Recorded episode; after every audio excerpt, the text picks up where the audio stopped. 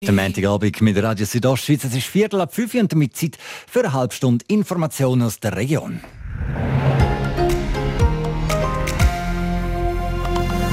Radio Südostschweiz, Infomagazin. Infomagazin. Nachrichten, Reaktionen und Hintergründe aus der Südostschweiz.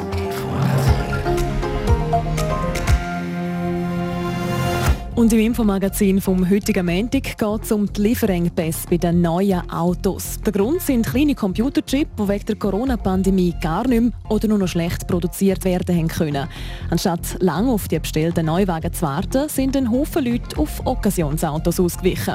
Auf neuere Fahrzeuge, jährige, halbjährige Fahrzeuge. Und so hat der Occasionsboom angefangen. Und der hat sich jetzt weitergezogen, vor allem auf exklusivere Autos, auf teurere Fahrzeuge. Was das jetzt für den Markt und für die die Autobranche an sich bedeutet, wir fragen es beim Experten nach. Und «Schaffen, schaffen, Häusle bauen», das scheint momentan absolut das Motto zu sein. Einfamilienhäuser, grosse Überbauungen, Strassen, in Graubünden wird gefühlt an jedem Ecke gebaut. Mit dem Grund ist Corona. Für mich das Wohnen und das eigene daheim einen Stellenwert gewonnen durch die Situation. Und das ist investitionsfördernd. Das merken auch die Bündner Bauunternehmen. Sie können nach dem Corona-Loch wieder positiver in die Zukunft schauen. Und ebenfalls positiv Positiv in Zukunft schaut der Maurin Maler.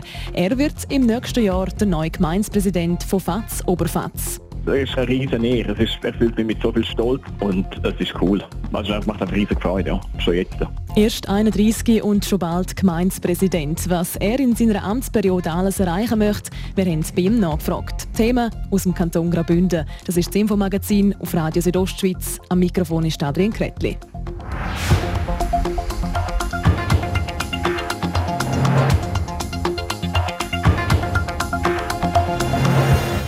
Wegen einem ganz kleinen Teil, einem sogenannten Halbleiter, wird seit einem Zeitchen die ganze Autobranche auf Trab gehalten. Wegen der Corona-Krise haben die kleinen Computerchip nämlich nicht mehr produziert werden und die fehlen darum jetzt, um in die Neuwege verbaut zu werden.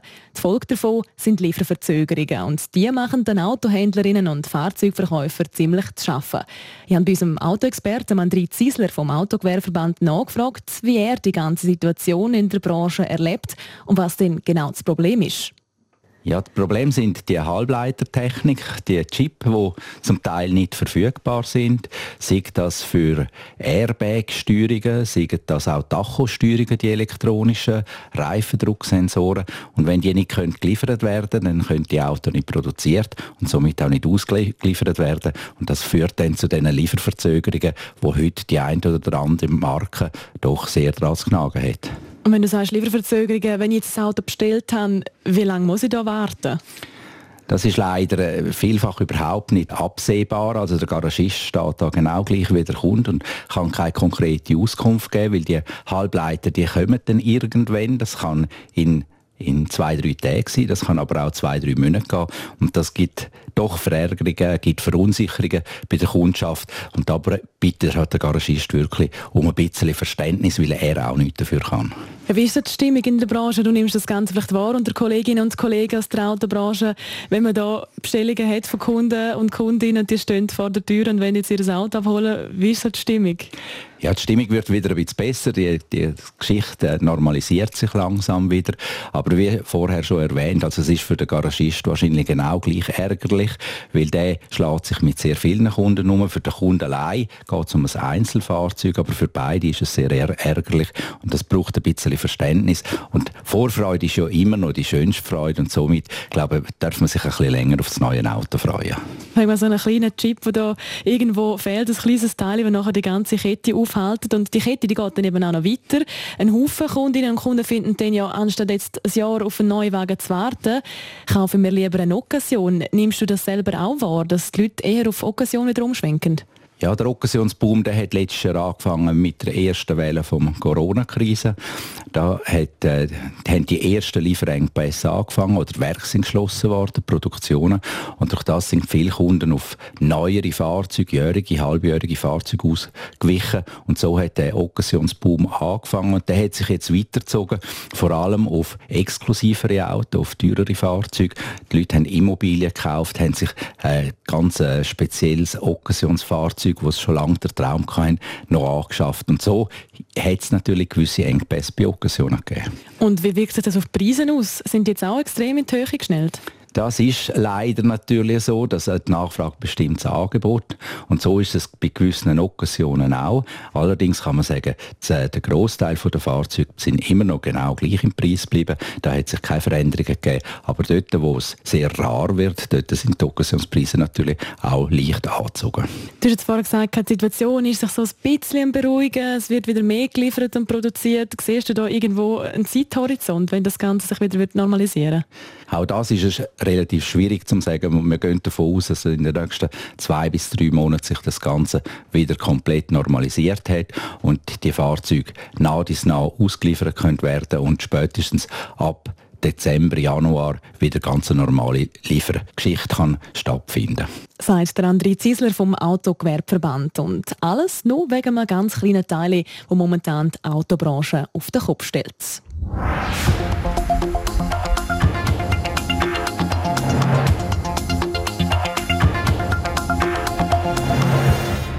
Der Maurin Maler. Er wird neuer Gemeinspräsident von FAZ Oberfatz. Die Stimmbevölkerung hat der 31-Jährige gestern für die nächste Amtsperiode gewählt. Und auch ein Tag nach der Wahl ist die Freude bei ihm umso grösser, wie er mir heute am Telefon erzählt hat.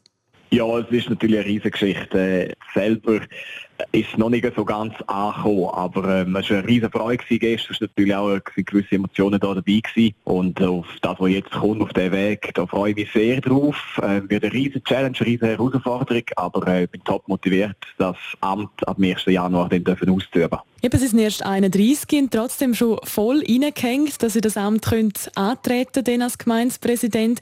Hat man da so ein bisschen Rückmeldung aus der Bevölkerung gekriegt? Ist es mehr positiv gewesen, dass man findet, hey cool, dass ein Junge sich für Politik überhaupt interessiert? Oder sind da auch skeptische Stimmen gewesen? Äh, sowohl als auch. Das Alter ist ganz sicher ein Punkt, wo, wo ich immer wieder gefragt worden bin. Am Anfang insbesondere, bist du nicht jung, Maurin? Und ich habe das auch in meiner Kampagne denen aufnehmen und haben auch aufgenommen, zu sagen, das Alter spielt nicht eine Rolle. Es ist, der Mensch muss im Mittelpunkt stehen. Was bist du, was hast du für Einstellungen, was hast du für Werte, die du vertrittst? Das ist viel wichtiger. Und der Charakter anstatt das Alter. Aber es ist ich habe sehr viele positive Rückmeldungen bekommen, die gesagt haben, hey Chapeau, dass du den Mut hast und die Verantwortung willst übernehmen Aber es hat sicher auch Leute gegeben, die gesagt haben, der ist viel zu jung, ähm, der muss zuerst noch seine Sprachen abverdienen, was ich absolut irgendwo verstehe. Aber eben, das Alter sollte nicht im Mittelpunkt stehen, sondern der Mensch. Mhm, der Mensch und die Werte, die er vertritt. Was sind denn so die wichtigsten Ziele und Punkte, die Sie erreichen während Ihrer Amtszeit? was mir ganz, ganz wichtig ist, und da ich möchte eine Konsenspolitik haben, ich möchte wirklich mit den verschiedenen Institutionen, mit, äh, auch mit den Parteien, mit den Leuten, mit der Bevölkerung gemeinsam für Gemeindefatz Oberfatz nach der besten Lösung und der besten Sachen suchen. Sie mit einbeziehen, nicht irgendetwas umgehen und was mir auch ganz wichtig ist, dass man eine offene, transparente Ko Kommunikation hat. Da ist es vielfach auch so, dass es dann zu Missverständnis führen kann, wenn die Kommunikation nicht funktioniert. Und das ist äh, mir, sind mir ganz, zwei ganz wichtige Sachen, dass man da super, offen und miteinander in Zukunft gehen und können kommunizieren. Was das Projekt anbelangt, ist ganz klar das Altersheim, die Raumplanung wird das Thema sein und was sicherlich auch immer ein Punkt ist, der Tourismus. Wie kann man den Tourismus mit den Bedürfnissen der Bevölkerung vereinbaren und da nach der besten Lösung suchen. Mhm, ganz viele Sachen, die Sie sich da vorgenommen haben. Ab dem 1. Januar geht es los. Dann bis im Jahr 2025 sind Sie der neue Gemeindepräsident von FAZ Oberfatz. Was heisst das für Sie persönlich? Sie arbeiten momentan ja bei der Lenzerheit Marketing und Support AG, also eine Marketingorganisation. Bringen Sie das alles unter einen Hut oder was wird da zurück, zurücktreten müssen? Nein, das ist ganz klar. Äh, bei der Lenzerheit Marketing und Support AG, wo ich jetzt die letzten drei Jahre an arbeiten äh, werde ich künden auf Ende November, so wie es aussieht, und werde Ende November aufhören, dann im Dezember das Ganze noch sacken und mich äh, vorbereiten auf das, was dann am 1. Januar anfängt. Das geht einfach nicht. LMS und gemeint, da ist viel Interessenskonflikt, das kann ich auch selber nicht dazu stehen oder dahinter stehen, dass ich beides mache. Jetzt bin ich noch Touristiker und nachher werde ich äh, den Gemeindepräsident sein. Was ist das für ein Gefühl, wenn Sie das so sagen? Ich werde Gemeindepräsident sein? äh, äh, sehr schön. Das ist ganz sicher das ist eine riesen Ehre. Es ist, erfüllt mich mit so viel Stolz, dass ich das darf machen, das Amt, und dass die Bevölkerung da hinter mir steht. Und es ist cool. Also, es macht eine riesige Freude, ja. schon jetzt. Da hört man die Freude und die Motivation deutlich aus. Der Marin Maler, der also ab dem nächsten Jahr der Nachfolger vom jetzigen Gemeindepräsident Aaron Moser wird.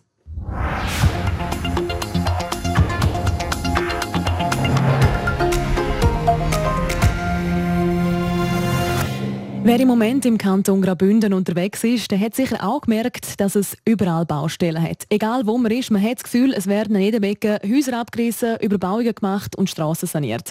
Und das Gefühl, das täuscht eben nicht. Wie der Bündner Baumeisterverband mitteilt, hat die Baunachfrage seit Corona wieder deutlich angezogen. Im ersten Semester von dem Jahr hat es für die Bündner Bauunternehmen Aufträge in der Höhe von knapp 800 Millionen Franken gegeben. Die Bettina Kadotsch hat mit dem Andreas Felix, dem Geschäftsführer vom, Graubünden, vom Graubünderischen Baumeisterverband, über die Gründe für den Anstieg geredet. Ich glaube, wir sind im 2021 in einer Sondersituation gemessen auch um 2020. Das 2020 im ersten Semester ist stark geprägt durch den Einbruch durch die äh, Corona-Situation. Jetzt haben wir eine gute Nachfrage, die überlagert wird mit gewissen Nachholeffekten vom letzten Jahr. Und das führt dazu, dass wir jetzt im ersten Semester vom 2021 eine sehr gute äh, Situation von der Baunachfrage haben. Schauen wir uns doch die Zahlen mal genauer an. Wie sieht es da bei den Aufträgen aus? Äh, es sind äh, vor allem im Hochbau äh, Im Wohnungsbau insbesondere sind wesentlich mehr Aufträge eingegangen als im letzten Jahr. Ein Indikator, wo das auch zum Ausdruck kommt, ist bei der Zahl der Beschäftigten. Wir haben rund 270 Personen mehr Beschäftigte im ersten Semester von dem Jahr als im letzten Jahr. Das sind rund 6 Prozent mehr als im Vorjahr. Die Auftragseingänge, da, da sind sie im Moment bis 758 Millionen Franken. Das ist ein Plus von über 50 Prozent. Ähm, gleich muss man das relativieren, haben Sie vorher gesagt. Ja, man muss es in einen längerfristigen Kontext stellen. Ich glaube, es ist schwierig, die Zahlen 2021 und dann noch die vom ersten Semester, wo eine sehr kurze Beobachtungsperiode darstellt, äh, mit dem 2020 allein zu vergleichen. Also man muss weiter zurückschauen äh, und dann relativiert sich die Situation natürlich ein bisschen. Äh, obschon man darf sagen, die Nachfrage im 2021 ist auch im längerfristigen Rückblick eine sehr gute Nachfrage. Wer profitiert alles davon? Ich glaube, es ist eine ganze Palette von, von Profiteuren, wenn man das so sagen will. Im, im Hochbau sind das äh, Investoren, weil die Investition attraktiver ist als Geldanlage am Kapitalmarkt. Es sind aber auch Käufer und Mieter von Immobilien, von Wohnungen, weil das Angebot äh, breiter wird. Im Tiefbau äh, sind das Menschen wie Sie und ich. Es profitieren alle von äh, gut unterhaltenen, intakten Infrastrukturnetz, sei es bei der Straße, sei es bei der Bahn, sei es bei der Wasserversorgung, bei der Abwasserversorgung, bei den Schutzbauten, bei, beim Strom. Also die Palette der Profiteure von der Situation ist sehr groß. So der Nachholbedarf auch bei Leuten, die, die Häuser bauen wollen und sich das angestaut hat? Ja, ich glaube, die, die Pandemiesituation hat auch aufgezeigt oder bewusst gemacht, dass äh, Wohnen wieder ein, ein, eine neue Qualität bekommt oder eine neue Bedeutung bekommt auch für die Menschen. Also wenn sie äh, merken, dass sie mehrere Monate unter Umständen daheim in ihren eigenen vier Wänden Homeoffice äh, betrieben, dann hat äh, die Qualität von der Wohnung eine andere Bedeutung, als wenn sie viermal im Jahr irgendwo hin äh, in Ferien gehen. Und ich glaube, das hat im Kleinen dazu geführt, dass äh, äh, Investitionen tätigt werden, von Pinselrenovationen bis generell zu, zu gröberen Unterhaltsinvestitionen. Für mich hat das Wohnen und das eigene, das eigene Daheim einen, einen Stellenwert gewonnen durch die Situation. Haben es schon angesprochen, aber es ist auch längerfristig davon auszugehen, dass es gut weiterläuft mit der Baubranche. Ähm, warum kann man das sagen? Wir, wir stützen das ab auf eine, auf eine Fünfjahresprognose, die BAC Economics äh, für den Graubündnerischen Baumeisterband jeweils verfassen tut, im Fünfjahreszyklus. Äh, die aktuellste Studie ist die Nachfrageprognose 2020 bis 2024. Die haben wir im Verlauf von dem Frühling noch updaten lassen in Bezug auf den, äh, auf den Pandemie-Einfluss. Und die zeigt auf, dass wir bis ins 2024 mit einem durchschnittlichen Wachstum pro Jahr von etwa 1,4 Prozent dürfen rechnen bei den Bauinvestitionen. Das heißt, äh, auch wenn wir eine gewisse Teuerung werden verzeichnen in den nächsten Jahren, ist das äh, reell gleichbleibende Bauinvestitionen auf einem hohen Niveau, wie wir es heute haben. Das ist Andreas Felix, der Präsident vom Graubündnerischen Baumeisterverband, über die große Nachfrage in der Baubranche. Im zweiten Teil vom heutigen Infomagazin wird es dann tierisch. Zum ersten Mal seit drei Jahren ist in Nordbünden nämlich wieder ein Fischotter gesichtet worden. Was das zu bedeuten hat und ob die denn eigentlich ausgestorbene Tierart jetzt wieder heimisch wird, wir klären es. Zuerst jetzt aber die Werbung, die Nachrichten, ein Update von der Wetter- und Verkehrsfront. Wo siehst du dich in der Zukunft? Lehrstellencheck.ch präsentiert den zweiten Bündner Online-Job Day am 29. September. Schon ab dem 13. September findest du auf jobday.ch Ausbildungsbetrieb und Lehrberufe und die Agenda, wo dein 20-minütiges Zoom-Video-Meeting für den 29. September 2021 buchen kannst. Alle Infos unter jobday.ch. Der Montagabend mit RSO. Kompakt informiert um halb sechs von der Sarah Keller. Die Schweizer Krebsliga fordert die Sicherstellung von Krebsbehandlungen auch während der Pandemie. Sollte dies aufgrund der steigenden Fallzahlen von Corona-Erkrankungen nicht mehr gewährleistet sein, seien von Bund und Kantonen entsprechende Maßnahmen zu ergreifen. Bereits Ende 2020 gab es laut Krebsliga einzelne Hinweise, dass Behandlungen von Krebsbetroffenen verschoben werden mussten. Der in Afghanistan aktive Ableger der Terrormiliz Islamischer Staat IS hat den Raketenangriff am Flughafen Kabul von heute Morgen für sich reklamiert. Es sei auch bestätigt, dass bei dem Angriff Menschen verletzt worden seien. Eine Bestätigung über mögliche Opfer oder Schäden gab es unabhängig von der Erklärung der IS zunächst nicht. Die Philippinen bekommen eine seit Wochen wütende Corona-Welle weiter nicht unter Kontrolle. Die Gesundheitsbehörden meldeten heute mehr als 22.000 Neuinfektionen innerhalb von 24 Stunden, so viele wie noch nie seit Beginn der Pandemie. Viele Spitäler seien mittlerweile überlastet, so die Behörden. Zum Sport. Die Rollstuhlfahrer Marcel Hug und Manuela Scher haben an den Paralympics in Tokio souverän die Finals über 1500 Meter erreicht. Mit Gold über 5000 Meter nehme er ein gutes Gefühl mit, sagte Hug. Er sei optimistisch, dass er morgen wieder um eine Medaille mitfahre. Auch für Scher ist das Ziel eine weitere Medaille. Wetter. Präsentiert von ihrem Wander-, Ski- und Winterschuhspezialist Bläse Sport und Mode an der Voa Principala in Lenzerheide. Der Norden zeigt sich weiterhin mit vielen Wolken und immer wieder mal Regen. Im Süden bleibt es an den Resten vom heutigen Montag trocken. So geht es auch in der Nacht weiter und der morgige Dienstag präsentiert sich im Norden wieder mit vielen Wolken und ein bisschen Sonne. Zudem dürfte es auch noch ein paar Tropfen geben. Im Süden bleibt es trocken und teils auch sonnig. Tageshöchstwert in der Südostschweiz Moore, in Bad Ragaz gibt es 18 Grad, im Bivio gibt es 13 Grad und in Samoritz gibt es 12 Grad. Verkehr. Es ist drei Minuten über halb sechs und wir schauen für euch auf die Straße. Der Feierabendverkehr auf Churer Stadtgebiet ist in vollem Gang. Es kommt also zu Staus und stockendem Verkehr. Nehmen es aber gemütlich und fahren vorsichtig durch euren Feierabend. Jetzt übergebe ich wieder Adrian Kretli zum zweiten Teil vom Infomagazin.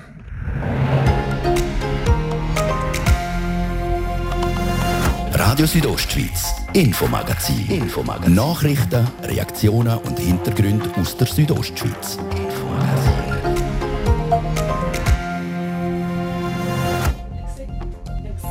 Er sieht ein bisschen aus wie ein Marder und lebt meistens in der Nähe vom Wasser.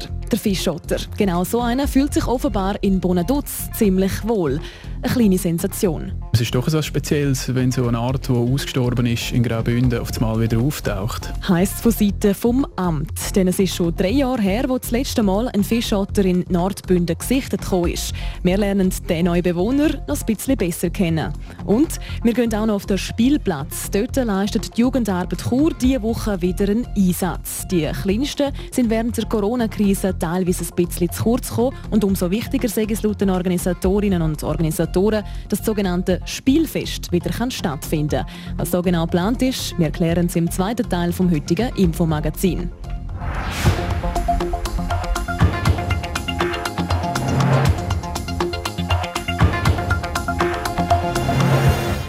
Graubünden ist nicht nur bei einem Haufen Touristinnen und Touristen aus der ganzen Welt beliebt, sondern seit kurzem auch wieder unter den Fischotter. Genau so einer war letzte Woche nämlich in Bonaduz unterwegs. Gewesen. Vorher hat man den Fischotter über drei Jahre lang nicht mehr gesehen in Nordbünden. Für den Andrea Baumann vom Amt für Jagd und Fischerei ist es darum etwas ganz Spezielles, wie er der Francesca Albertini im Interview verraten hat.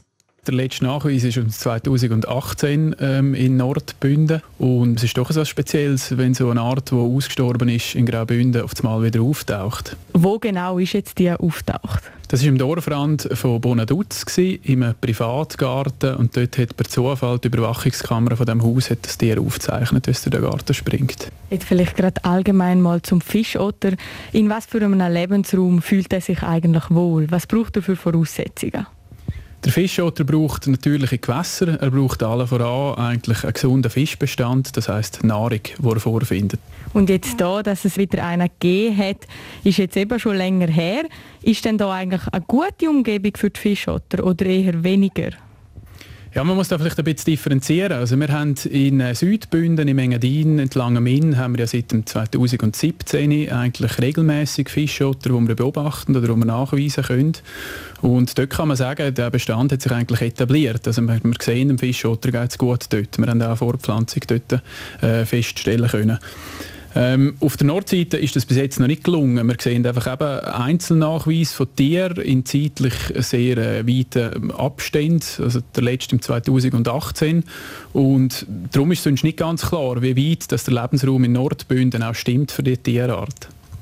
Meinen Sie denn, dass jetzt der einzelne Fischotter, den man da gefunden hat, bleibt das ein Einzelfall oder dürfen wir da noch mit mehreren rechnen? Das ist die grosse Frage. Also es würde uns natürlich sehr freuen, wenn auch die Lebensräume in Nordbünden stimmen täten. Ähm, aber das wird sich erst in Zukunft zeigen, wie weit das, äh, der Fischotter auch regelmäßig nachgewiesen werden kann in Nordbünden. Ab dem Herbst führen Sie ja sogenanntes Fischotter-Monitoring ein. Können Sie vielleicht zuerst ganz schnell erklären, was das ist? Da muss ich vielleicht ein bisschen ausholen, ähm, wie dass man so einen Fischotter am besten nachweist. Also am einfachsten ist es eigentlich, wenn man seine, seine Kothäufen sucht. Fischotter, ich habe es vorher erwähnt, die markieren aktiv ihr Territorium. Und das machen schon unter anderem äh, unter Brücken, unter speziellen Brücken, die so ein bisschen höhlenartig sind. Wenn man so eine Brücke findet, kann man eigentlich regelmäßig schauen gehen, hat der Fischotter dort markiert und wenn ein Markierhaufen dort ist, kann man mit Bestimmtheit sagen, dass das vom Fischotter ist und dass der anwesend ist in dem Gebiet. Ja. Aus welchem Grund führen Sie das ein? Ja, wir haben das eigentlich schon ähm, ein Weile im Sinn gehabt, weil eben in Nordbünden ist uns die Situation nicht ganz klar rund um den Fischotter. Wir wissen nicht, sind das Einzeltiere, die immer wieder aus anderen Gebieten einwandern ähm, ob die permanent da sind oder ob sie dann auch irgendwann mal wieder verpuffen oder abziehen. Von dem her interessieren uns die Fragen sehr. Es gibt natürlich auch Rückschlüsse, die man dann auf den Lebensraum ziehen kann. Also wenn ein Fischotter vorkommt, kann man sagen, mal, die Lebensgrundlage stimmt in dem Sinn. Also es hat noch genug Nahrung vorhanden. Wichtiger Indikator für den Lebensraum. Und ähm, einfach grundsätzlich ist eine Art, die ausgestorben ist und in dem Sinn, weil wir für das Jagdgesetz verantwortlich sind, sind wir auch verantwortlich dafür, um das zu verfolgen, dokumentieren, wie das es den ähm, geschützten Wildtierarten in Graubünden geht. Das Andrea Baumann vom Amt für Jagd und Fischerei über den ersten Fischotter, der seit drei Jahren wieder in Nordbünden unterwegs war. Gesehen worden ist er letzte Woche im Garten in Bonaduz.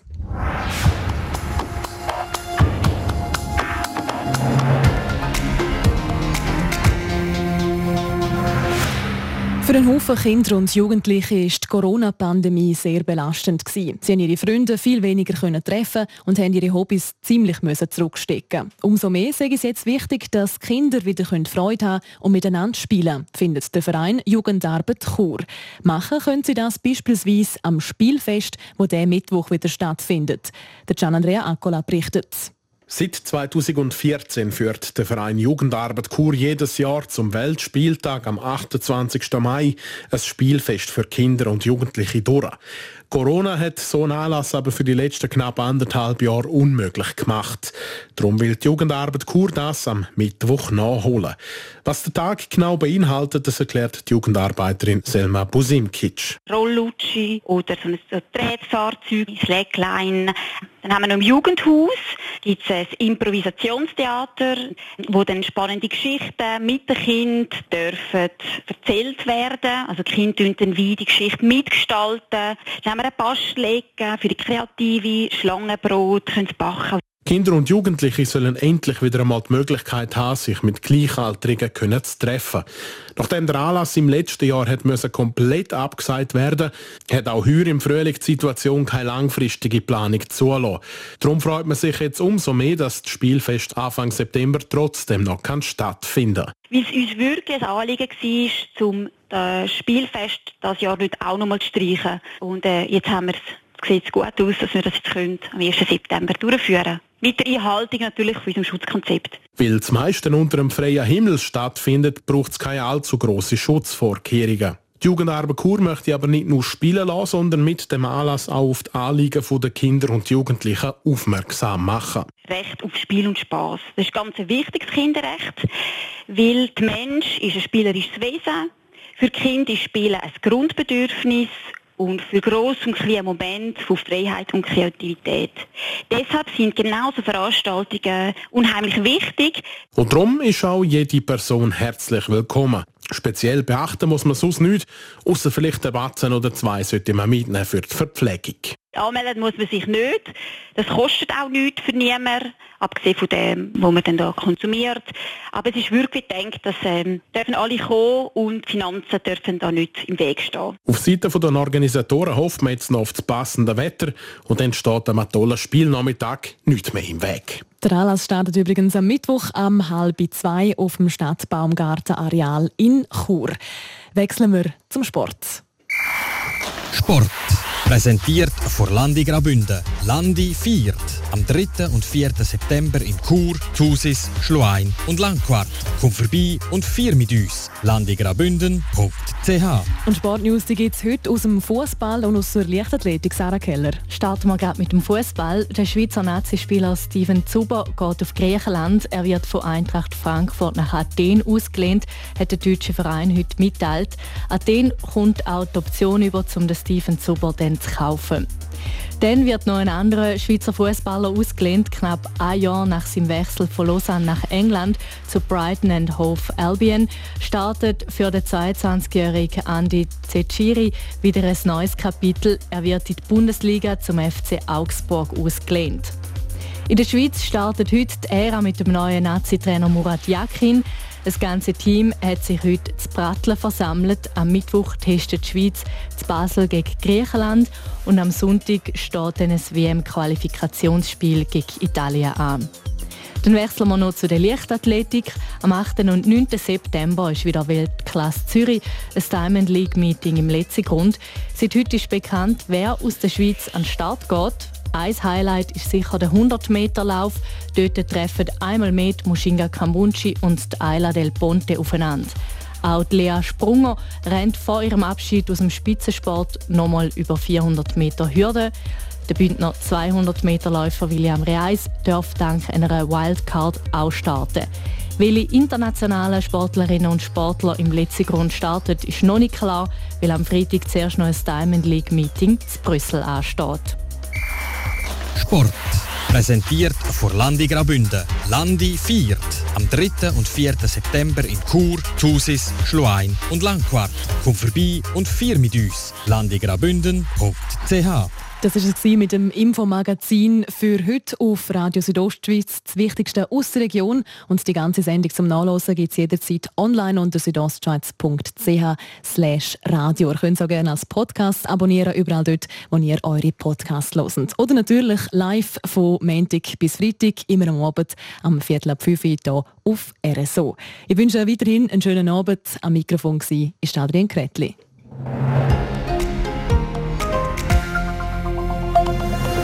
Radio Südostschweiz, Infomagazin. Infomagazin. Nachrichten, Reaktionen und Hintergründe aus der Südostschweiz. Infomagazin.